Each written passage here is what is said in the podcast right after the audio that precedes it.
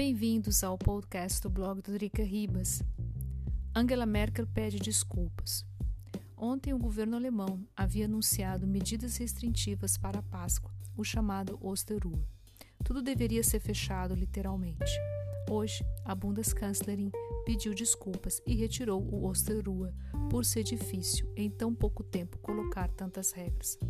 A taxa de incidência na Alemanha dos últimos sete dias é de 108,1, dados do site oficial do governo alemão. Comparado com a Áustria, ainda baixo. Aqui a taxa de incidência dos últimos sete dias é de 247,2. Vale lembrar que a Áustria possui 9 milhões de habitantes e a Alemanha 90 milhões.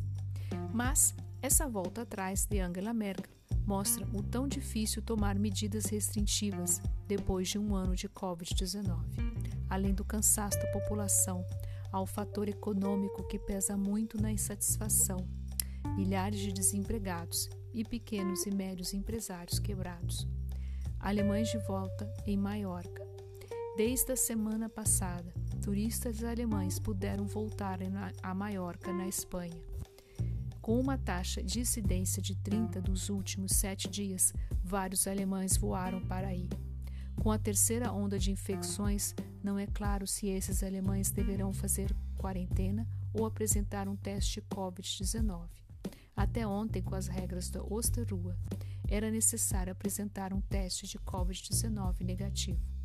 Não se sabe também se esses turistas alemães não poderão trazer outras variantes e mutações do vírus.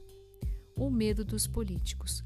Como vem acontecendo, os políticos andam com medo de tomar as medidas restritivas para não desagradar o, o eleitorado.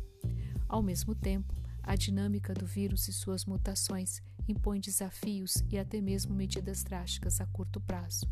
Após um ano de pandemia, o certo é que não avançamos muito, mas ainda sem vacina. Esse foi mais um podcast do blog Turica Ribas. Se vocês gostam de histórias cotidianas Brasil Europa, não deixe de seguir o blog, o www.tricaribas.com. Muito obrigada pela atenção e até o próximo podcast. E claro, cuide-se muito.